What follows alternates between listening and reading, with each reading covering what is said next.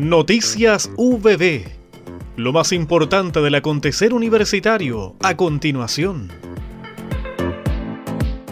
Este miércoles 22 de diciembre, vía plataforma Zoom, se realizó la ceremonia de cierre del programa Articulación entre Generadoras de Conocimiento para el Fomento de la Transferencia Tecnológica, iniciativa financiada por el Gobierno Regional del Biobío a través del Fondo de Innovación para la Competitividad y ejecutado por la Universidad del Biobío en asociación con las universidades de Concepción, Católica de la Santísima Concepción y Tecnológica de Chile, Acapse de Concepción Talcahuano. El programa, que lleva por nombre BioBioNet, finaliza su trabajo realizado en las regiones de Biobío y Ñuble, donde buscó promover las capacidades de las entidades generadoras de conocimiento, compuesta por su capital humano avanzado, equipamiento tecnológico e infraestructura tecnológica, con el desafío de fortalecer las capacidades para vincularse con la industria y conectar con las necesidades de la sociedad.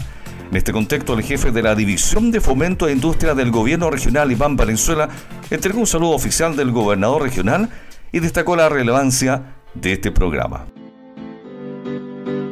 Construyendo nuevas prácticas y fomentando actitudes positivas hacia la discapacidad en educación física se denominó la capacitación liderada por el académico del Departamento de Ciencias de la Educación Felipe Castelli doctor en actividad física adaptada de la Universidad Unicam de Brasil, que tuvo como principales beneficiarios a profesores del Departamento de Educación Municipal de San Carlos. Un total de 24 profesores de educación física de la Comuna de San Carlos culminaron el proceso de capacitación impulsado por la carrera de Pedagogía en Educación Física a través de la Dirección de Formación Continua. El doctor Luis Felipe Castelli comentó que la actividad se marcó en el proyecto de investigación en docencia y aprendizaje Adapta Acción construyendo puentes para una comunidad más inclusiva hacia la discapacidad por medio de programas multicomponentes de sensibilización.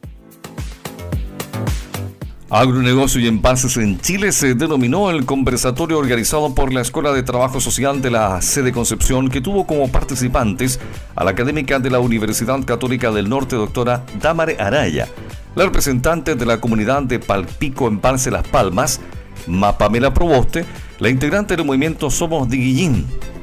y la activista social, ambientalista y política vocera del movimiento social en defensa del río Ñuble, Constanza Aguilera. En un escenario cada vez más complejo respecto a la situación climática y socioecológica, necesitamos más democratización respecto a los usos y el futuro de nuestras aguas, expresó el académico de la Escuela de Trabajo Social Alexander Panés. Agregó que los ríos y las aguas en general son las venas de los territorios y el embalse interrumpe eso, con todas las consecuencias medioambientales y para los habitantes que muchas veces son desalojados de sus tierras. Los embalses son una respuesta del siglo XX con gran infraestructura, tecnología y una gran obra ingenieril, pero no se puede hacer una gran obra sin entender cómo funcionan los territorios. Hemos presentado Noticias VB